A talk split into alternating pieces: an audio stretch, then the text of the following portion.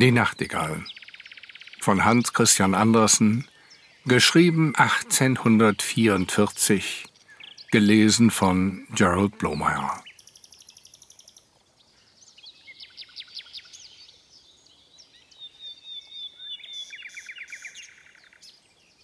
Es war einmal in China. Der Kaiser lebte dort im prächtigsten Schloss der Welt, gebaut aus feinstem Porzellan. Im Garten sah man die wunderbarsten Blumen, an denen Silberglöckchen hingen. Diese erklangen, um die Aufmerksamkeit der vorbeigehenden Besucher zu wecken. In der Nähe lag ein Wald, der gerade hinunter bis zum Meer führte, das blau und tief war. Große Schiffe segelten darauf. In den Bäumen wohnte eine Nachtigall, die so herrlich sang, dass selbst die Fischer innehielten und lauschten, wenn sie nachts ihre Netze einzogen. Das ist so schön, sagten sie.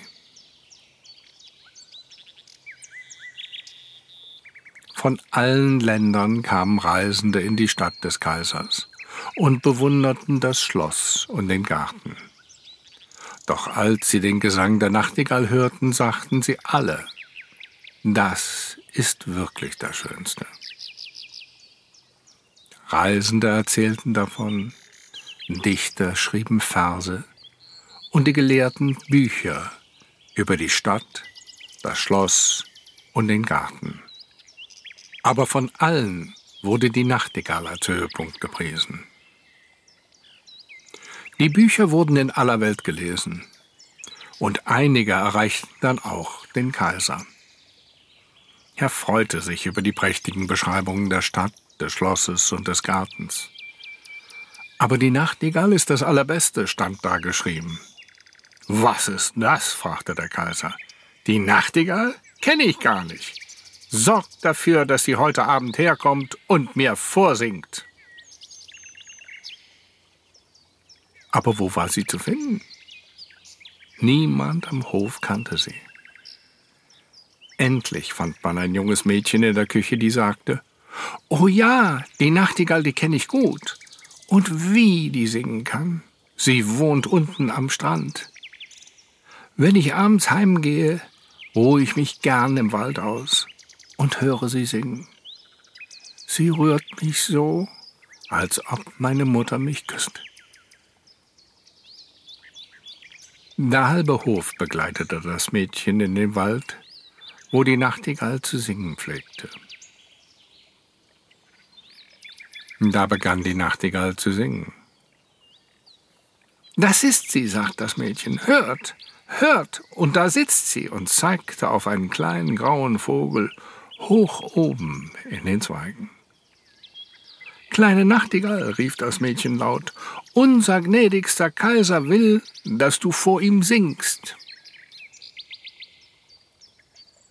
Mit dem größten Vergnügen, antwortete die Nachtigall und sang, dass es eine reine Lust war.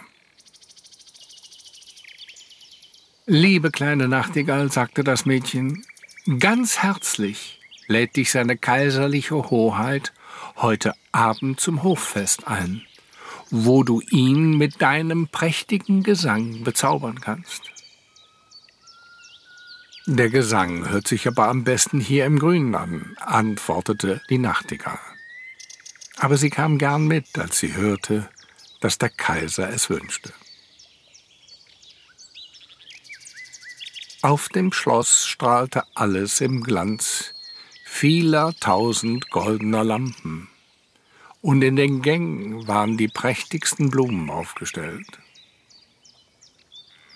Mitten in dem großen Saal, wo der Kaiser saß, stand ein goldener Stab, auf dem die Nachtigall sitzen sollte.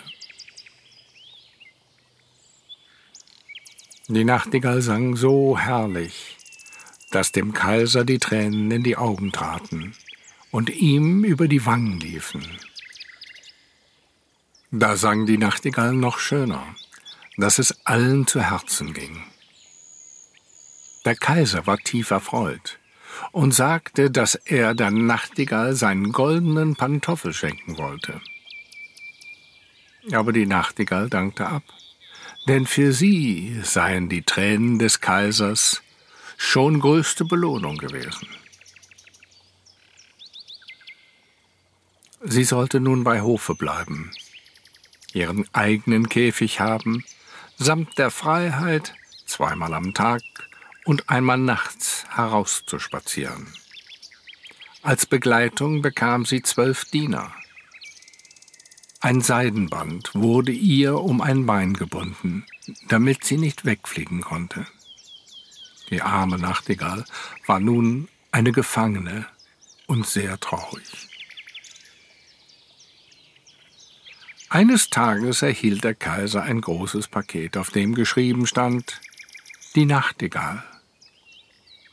Es war ein Kunstwerk, das in einer Schachtel lag, eine mechanische Nachtigall, über und über mit Diamanten, Rubinen und Saphiren besetzt. Sobald man den künstlichen Vogel aufzog, konnte er wirklich singen. Dabei bewegte sich der Schweif auf und ab und glänzte von Silber und Gold. Nun müssen Sie zusammen singen, befahl der Kaiser. Doch es wollte nicht klappen, denn die Nachtigall sang auf ihre Weise und der Kunstvogel immer nur das eine Lied. Der mechanische Vogel war viel schöner anzusehen, denn er glänzte wie Schmuckstücke. 33 Mal sang er dasselbe Stück und war doch nicht müde. Der Kaiser meinte, dass nun auch die lebendige Nachtigall etwas singen solle. Aber wo war sie? Niemand hatte bemerkt, dass sie aus dem offenen Fenster zurück zu ihren grünen Wäldern geflogen war.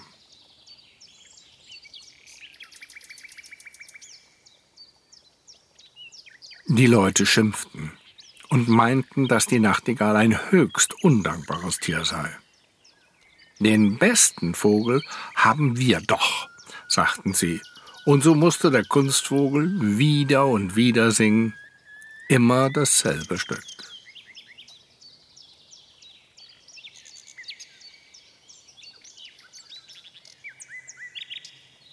Bei der wirklichen Nachtigall weiß man nie, was da kommen wird. Aber bei dem Kunstvogel ist alles vorbestimmt. Man kann ihn aufmachen und das menschliche Denken zeigen. Wir sehen, wo die Walzen liegen, wie sie gehen und wie das eine aus dem anderen folgt. Am nächsten Sonntag wurde der Vogel dem Volke vorgezeigt. Da sagten alle Oh und hielten den Zeigefinger in die Höhe und nickten dazu. Nur die Fischer, die die wirkliche Nachtigall gehört hatten, sagten, es klingt hübsch, aber es fehlt was. Wir wissen nicht was. Der Kunstvogel hatte seinen Platz auf einem seidenen Kissen, dicht beim Bett des Kaisers. Alle Geschenke, die er erhalten hatte, Gold und Edelsteine, lagen rings um ihn herum. Er bekam den Titel Hochkaiserlicher Nachttischsänger. Es verging ein ganzes Jahr. Der Kaiser, der Hof und alle die übrigen Chinesen konnten jeden kleinen Ton in des Kunstvogels Gesang auswendig. Gerade deshalb gefiel er ihnen jetzt am allerbesten. Sie konnten selbst mitsingen, und das taten sie. Aber eines Abends, als der Kunstvogel am besten sang und der Kaiser im Bette lag und darauf hörte, sagte es Schwupp inwendig im Vogel, da sprang etwas heraus. Schnurr! Alle Räder liefen herum, und dann stand die Musik still. Der Uhrmacher wurde geholt, Und nach vielem Sprechen und Nachsehen brachte er den Vogel etwas in Ordnung. Aber er sagte, dass er sehr geschont werden müsse. Denn die Zapfen seien abgenutzt und es sei unmöglich, neue so einzusetzen, dass die Musik sicher funktioniere. Was für ein Trauerspiel. Nur einmal im Jahr durfte man den Kunstvogel singen lassen.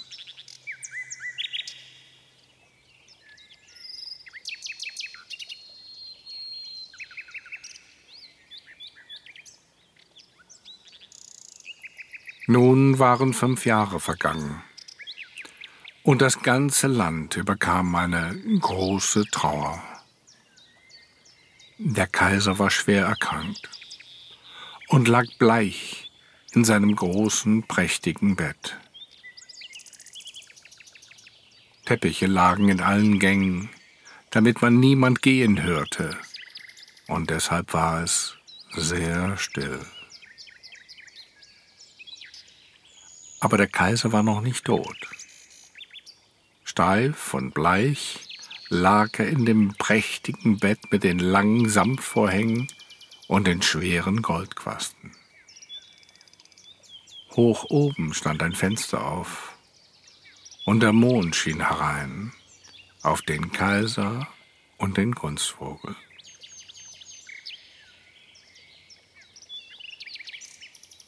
Der arme Kaiser konnte kaum atmen. Es war gerade, als ob etwas auf seiner Brust säße. Er schlug die Augen auf und sah, dass es der Tod war. Der hatte sich eine goldene Krone aufgesetzt und hielt in der einen Hand des Kaisers goldenen Säbel, in der anderen seine prächtige Fahne. Ringsherum aus den Falten der großen Bettvorhänge aus Samt sahen allerlei wunderliche Köpfe hervor. Einige ganz hässlich, andere lieblich und mild. Das waren des Kaisers gute und schlechte Taten, die ihn anblickten, jetzt, da der Tod ihm auf dem Herzen saß.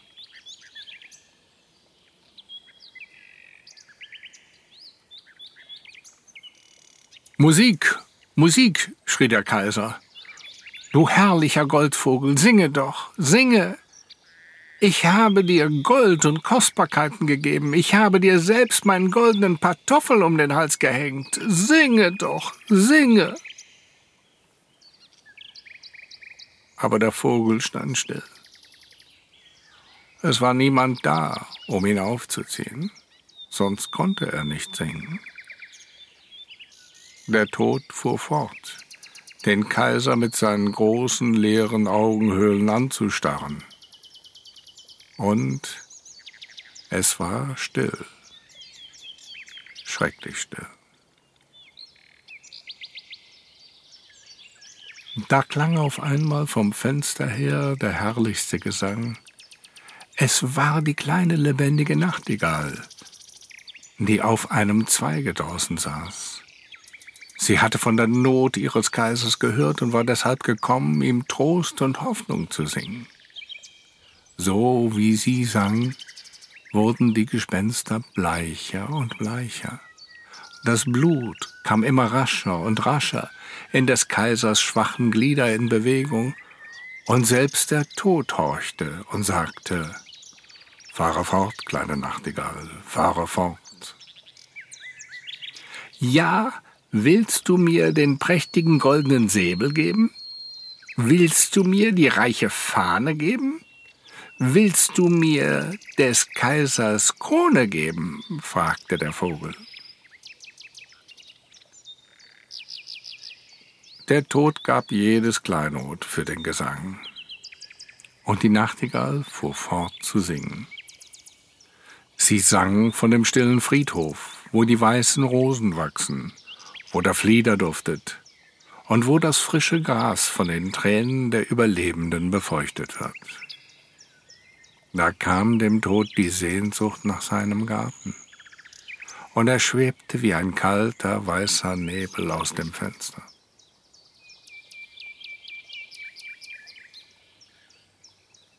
Danke, danke, du himmlischer kleiner Vogel, sagte der Kaiser.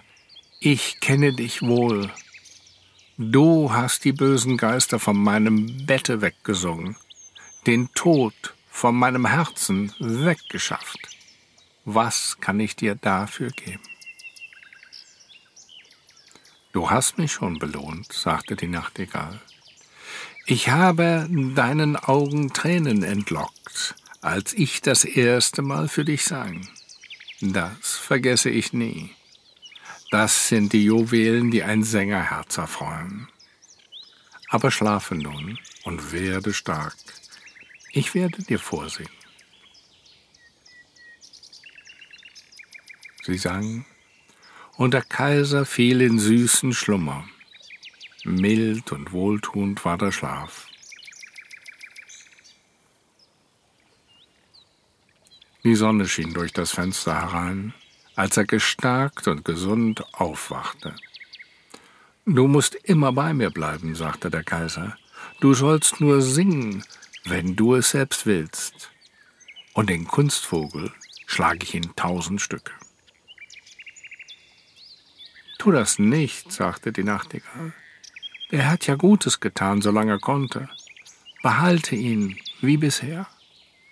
Ich kann im Schloss weder nisten noch wohnen, aber lass mich kommen, wenn ich selbst Lust habe. Da will ich des Abends dort beim Fenster sitzen und dir vorsingen, damit du froh bist und nachdenklich zugleich. Ich werde von den Glücklichen singen, und von denen, die da leiden. Ich werde vom Bösen und Guten singen, was rings um dich herum dir verborgen bleibt. Ich komme und singe dir vor. Aber um eins bitte ich dich. Erzähle niemand, dass du einen kleinen Vogel hast, der dir alles sagt. So flog die Nachtigall fort. Die Diener kamen herein, um nach ihrem toten Kaiser zu sehen. Tja, da standen sie und staunten, ihn gesund und voller Lebenskraft zu begegnen. Der Kaiser freute sich über die Freundschaft mit der Nachtigall und dass beide die Freiheit haben, sich selbst zu sein. Die Nachtigall hielt ihr Versprechen. Und wegen der Berichte konnte der Kaiser noch lange gerecht und ausgleichend regieren.